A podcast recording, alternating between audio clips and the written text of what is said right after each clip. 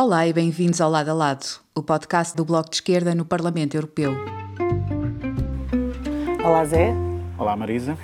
Estamos aqui mais uma vez em Estrasburgo, esta semana com os pensamentos aqui concentrados, mas também em Portugal por causa da discussão do orçamento. Parece que é uma segunda ronda da discussão uh, que tivemos no ano passado, uh, com negociações complicadas e com muita, muito pouca margem uh, por parte do, do, Governo e do Partido Socialista em fazer concessões em áreas essenciais.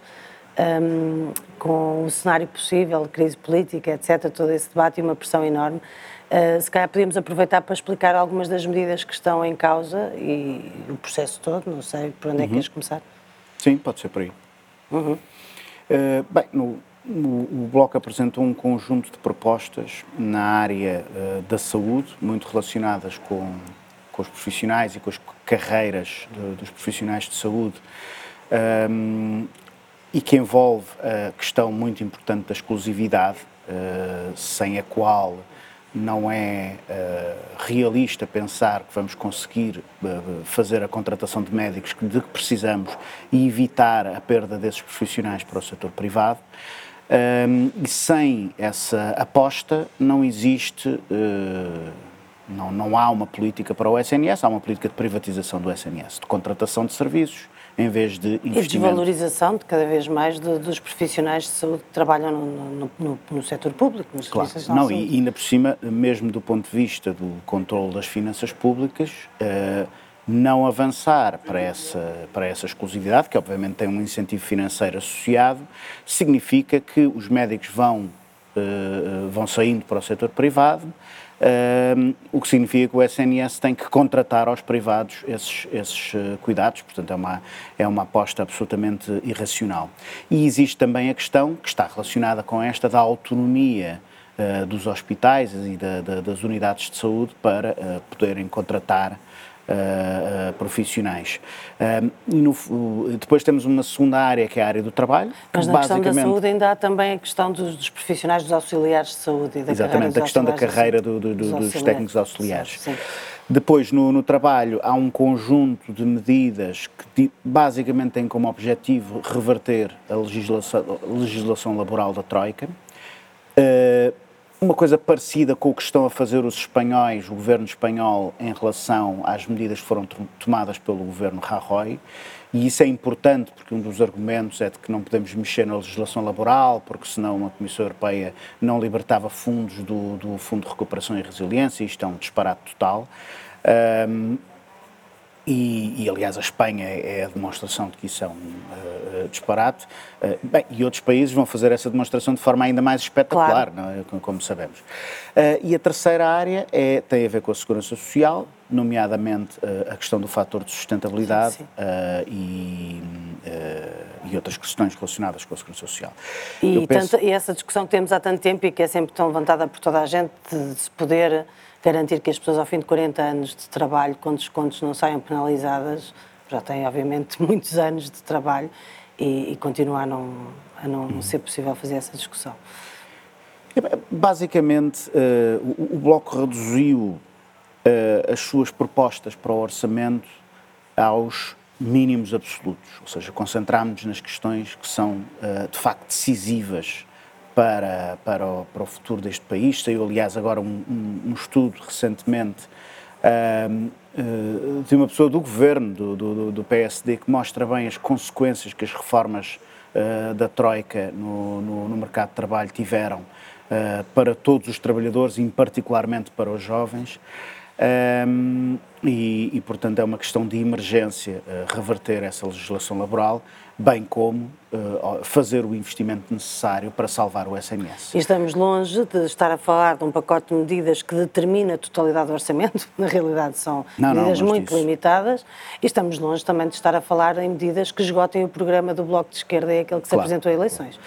É porque muitas vezes uh, está-se a criar uma espécie de discurso oficial de que o Bloco de Esquerda está a ser intransigente, como se estivéssemos a, a impor o nosso programa a um orçamento, quando na realidade é, é, um conjunto de propostas que é muito proporcional àquilo que é a relação de forças claro. neste, neste contexto. Não, isto, o, o, que se está a passar com este orçamento, uh, quase que, que poderia fazer pensar que, que o governo já, já tinha decidido ir para eleições, porque o que o governo fez, quer com o Bloco, quer com o PCP, eh, é inédito desde 2015. Apresentou um orçamento em que não teve em conta nenhuma das, das propostas destes dois partidos e desde aí ainda não fez uma única concessão nem a Bloco de Esquerda, nem a PCP. E mesmo os compromissos que assumiu, e estou a lembrar-me, por exemplo, do orçamento de, de, para 2020, que eh, contou com, com a viabilização, digamos assim, do Bloco de Esquerda,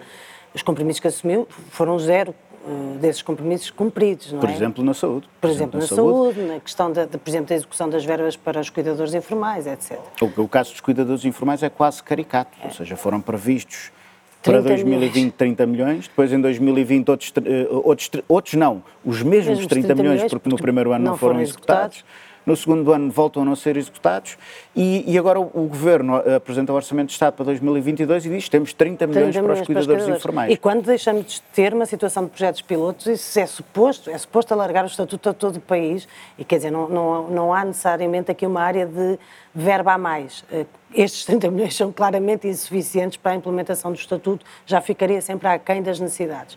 Mas, de facto, é, é sintomática. Outra coisa que é muito sintomática é perceber que António Costa e o governo são provavelmente dos poucos governos na União Europeia, num contexto pós-pandémico, num contexto de suspensão das regras do Pacto de Estabilidade e Crescimento, que insistem em apresentar um orçamento de contenção e não um orçamento de investimento. Isso é uma coisa um bocadinho surpreendente. Sim, eh, aliás, já foi dito que João Leão é um dos campeões mundiais eh, da redução de dívida neste contexto de recuperação. Ora, uh, para isso tínhamos ficado com a Troika. Uh, nós temos neste momento governos de toda a União Europeia, de todas, de as, todas as, as famílias, famílias políticas, políticas, exatamente, com orçamentos expansionistas, com, com, investirem na recuperação económica investirem em problemas infraestruturais e estruturais das suas economias. Um, e Portugal é o segundo governo de toda a União Europeia que menos investiu Uh, uh, na recuperação económica, menos aproveitou para resolver problemas da sua economia. Isto é uma janela de, de, oportunidade e este é o último orçamento dessa janela de oportunidade, porque em 2023 a Comissão já anunciou que as regras irão ser restabelecidas um, e, e, e, parece ter uh, a abordagem dos piores tempos do, do, do, do governo de Passos Coelho.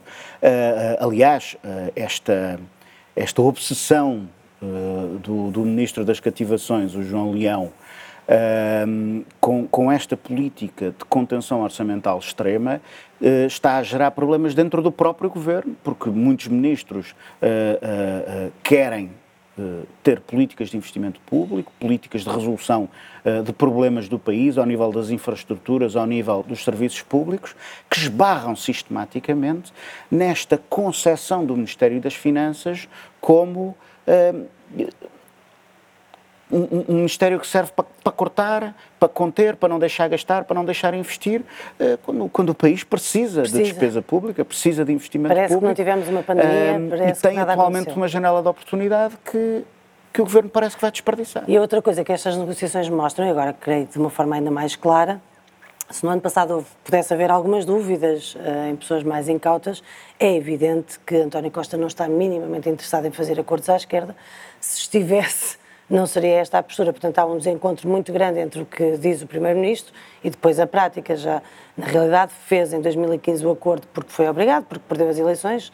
Não o teria feito, muito provavelmente, se tivesse ganho as eleições, e desde 2019 fala da, da, da, sua disponibilidade exclusiva para fazer acordos à esquerda, mas na verdade, eh, desde que seja uma esquerda que não meta o bedelho, que não contribua com nada, que não, que não chateie e que fique só metida no bolso do, do, do partido do governo. Sim, eu penso que isso é, é, é a maior desilusão de António Costa. António Costa uh, soube fazer convergências uh, quando perdeu as eleições. Quando precisou, Mas assim que se apanhou em cima de uma maioria, ainda que relativa, Uh, há claramente um período da geringonça e um período depois da geringonça em que o, o, governo foi se tornando cada vez menos flexível, cada vez menos disponível para ouvir, cada vez mais autoritário e cada vez mais baseado neste discurso de permanente chantagem, uh, de que este orçamento é apenas o exemplo extremo. Ou seja, uh, até, de facto, até hoje, o Partido Socialista ainda não se tinha atrevido a apresentar um orçamento sem uma única concessão, sem um único compromisso com os partidos à sua esquerda. Uh, isso é inédito e, e, e. é uma arrogância gigante, diga-se de passagem. E até pode dar a entender que o objetivo é mesmo que, que uma crise política e eleições para António Costa tentar atingir a maioria absoluta que os portugueses e não lhe deram. fragilizar ainda mais a esquerda, uh, mas, mas de facto é, é uma situação difícil, ninguém diz que é fácil, é uma situação difícil para a esquerda em Portugal. Uh, agora, obviamente, temos que fazer a ponderação também. Uma esquerda que queira uh, contribuir para a governação não pode, não pode nunca colocar-se num papel de irrelevância política, que é aquilo que António Costa quer fazer claro. dos partidos da esquerda. Uh, outra, outra questão, muito rapidamente, mas uma vez que no final deste mês vamos, mais uma vez, para a Conferência das Nações Unidas das Alterações Climáticas, um, eh, depois da Conferência de Paris, que foi a primeira, o Acordo de Paris que foi, teve um caráter mais global, houve a suspensão por causa da pandemia e agora em Glasgow, no final deste mês, reúnem-se novamente os governos todos do mundo e as organizações para, para procurar ter uma solução comum. Um, nós continuamos a apresentar propostas uh, assentes em dois princípios. O primeiro é de que somos os campeões do clima e, portanto, já estamos a fazer mais do que qualquer um dos outros. Uh, e a esse respeito permitimos uh, não ter que apresentar propostas que visem cumprir as metas de redução necessárias apresentadas pelos cientistas, porque já estamos a fazer mais do que os outros e, portanto, é uma espécie de campeonato claro. uh, e de concorrência com, com outras regiões do mundo. E depois, o outro princípio que a mim me parece que também acaba por condenar qualquer sucesso de negociação é a de que nós temos que aproveitar as alterações climáticas, de certa forma, para se fazer um acerto de contas com as economias emergentes e que têm níveis de poluição e de emissões mais elevados, ignorando, por exemplo, que grande parte dessas emissões se deve ao que foram as deslocalizações de, claro. de, das multinacionais europeias para esses países e, portanto, que nós dependemos totalmente uh, dessa produção. Portanto, numa lógica também, estávamos a falar de arrogância em relação à COP26, também não é outra palavra que encontro, uma, uma arrogância tremenda e sempre aquém daquilo que, se, que é o cumprimento das metas e, portanto, que não nos vai permitir, uh, seguramente, evitar o aquecimento do planeta além do, de um grau centígrado e meio. Uh, isso parece já, desde já evidente. E, portanto, uma oportunidade perdida mais uma vez, com coisas boas, positivas, mas uma oportunidade perdida mais uma vez. Sim. Esse, esse argumento do ah, somos os que, os que estão a fazer mais é quase infantil, é quase como se alguém achasse que nós estamos a fazer uma corrida não contra as alterações climáticas, mas de uns blocos económicos contra os outros. E quem ficar em primeiro, o clima não muda. É, é, é, é, um, é, um, discurso completamente absurdo nos seus pressupostos e também na realidade factual, porque a verdade é que muita da redução das emissões no mundo desenvolvido tem-se feito à custa da exportação países, de poluição das para o, emergentes. Exatamente, exatamente, para o terceiro mundo. E eu acho que uh, uh, existe uma ideia que se vai instalando, que todos os grupos políticos estão de acordo nestas questões das alterações climáticas e essa é uma mentira que tem que ser uh, desmascarada. Por exemplo, ainda esta semana temos, vamos votar uma resolução sobre as ajudas de Estado e o combate às alterações climáticas e o grande ponto da agenda do PPE, o, partido o grupo político da direita, onde está o PSD e o CDS, um, ehm, para esse debate sobre essa resolução, era dizer, uh, uh, uh, impedir que nessa resolução estivesse a posição de que as ajudas de Estado à indústria fóssil não serão permitidas. E isso, inclusive, impediu que houvesse uma, uma resolução conjunta, pelo menos até agora, porque o PPE não abdica de, de manter as ajudas de Estado à indústria fóssil. Vamos e acho lá ver que isto uma coisa. diz mais nível, do que qualquer declaração é, de intenção. A nível mundial, as contas estão feitas. a nível mundial, estamos ainda numa fase em que, por dia, Uh, os subsídios às, às indústrias fósseis uh, somam 10 milhões de euros, 10 milhões de euros por dia a nível global. Não estamos a falar de uma ajuda pequenina e que esteja a esmorecer, estamos a falar ainda de um financiamento fortíssimo Indústria esta que depois aproveita para definir, controlar os preços dos combustíveis e de tudo e acaba por definir mais a política do que propriamente os governos. Portanto, definem a política e são financiados pelos governos para definirem a política para não deixar os governos terem margem de manobra. Sim, sim, ou seja, o, o, o, os governos pagam às gasolineiras para, para prejudicarem o interesse público, inclusive a fazerem lobby junto dos próprios uh, uh, agentes políticos. Aliás, não é por acaso que há tantos escândalos de, de portas giratórias relacionados com a, com a, indústria fóssil, é uma indústria muito ativa no, no, no, lobby político e só isso explica que haja grupos políticos com a responsabilidade do PPE, o maior grupo do, do Parlamento Europeu, que no recato das reuniões de negociação defende aquilo que jamais conseguiria defender em público, que é que se continua a dar dinheiro a uma indústria que está a destruir o planeta. Mas seja como for, esta conferência uh, tem uma vantagem enorme, que é de pôr todos os países em igualdade de circunstâncias à volta da mesa a negociar. Isso inclui também os países que não estão neste, nesta disputa infantil de quem é que é o primeiro, mas muitos dos países, a maior parte dos países do mundo, que são países que não contribuem para as emissões, e que têm as consequências muito mais nefastas de, das alterações climáticas. E, obviamente, aí falamos de muitos países africanos, países na, no sudoeste asiático, países na, na América Latina, uh, e uh, os quais dependem claramente de uma agenda de cooperação e de financiamento uh, e investimento para evitar que as terras sequem mesmo totalmente, para evitar que haja um número de refugiados climáticos cada vez maiores, porque as pessoas não têm como viver nessas terras. E, e, pela primeira vez, uh, à volta desta mesa toda, estará também os Estados Unidos de forma formal, porque Trump não estava, uh, Biden juntou-se ao Acordo de Paris, mas pela primeira vez os Estados Unidos assumem-se como eh, tentando integrar novamente esta dimensão multi, do multilateralismo uh, do ponto de vista do combate às alterações climáticas. Para em Paris foi acordado que os países mais ricos, digamos assim, contribuiriam para um fundo de adaptação e de combate às alterações climáticas dos países que não podem, e esse fundo era 10 mil milhões de euros, e até ver foi executado uh, pá, 5, 6% desse fundo. E, portanto, também há aqui sempre e sistematicamente uma descoincidência muito grande entre as declarações de intenções e depois aquilo que é a realidade e a prática. E nós não só não estamos a contribuir para a adaptação nestes países, como depois fechamos as fronteiras e, e levantamos muros, erguemos muros para evitar que, que refugiados, uh, também climáticos, entrem uh, no, no, território europeu. E, portanto, tudo isto é, é um uma bocadinho... discrepância entre os instrumentos e as responsabilidades, porque as alterações climáticas são uma obra, por assim dizer, das economias mais desenvolvidas. Claro. E se nós hoje pedimos às economias uh, em vias de desenvolvimento que o façam respeitando o ambiente, ou seja, que o façam de uma forma diferente daquela que nós próprios fizemos, uh, tem que haver instrumentos que apoiem essa, essas, uh, essas políticas. Não, não basta estar a, a, a, dar lições de moral, ainda por cima dadas por quem não a tem. Sim, e pronto, e é, é também inevitável pensarmos que cada ano que passa estamos mais perto de 2030 o ano fatídico uh, da redução de emissões para evitar o aquecimento irreversível do, do, do planeta. Um, acho que podemos falar sobre a COP outra vez quando, quando já tivermos o acordo. Falaremos. Esperaremos que haja um acordo, veremos uh, e pronto, é isto. Até para a semana. Até para a semana.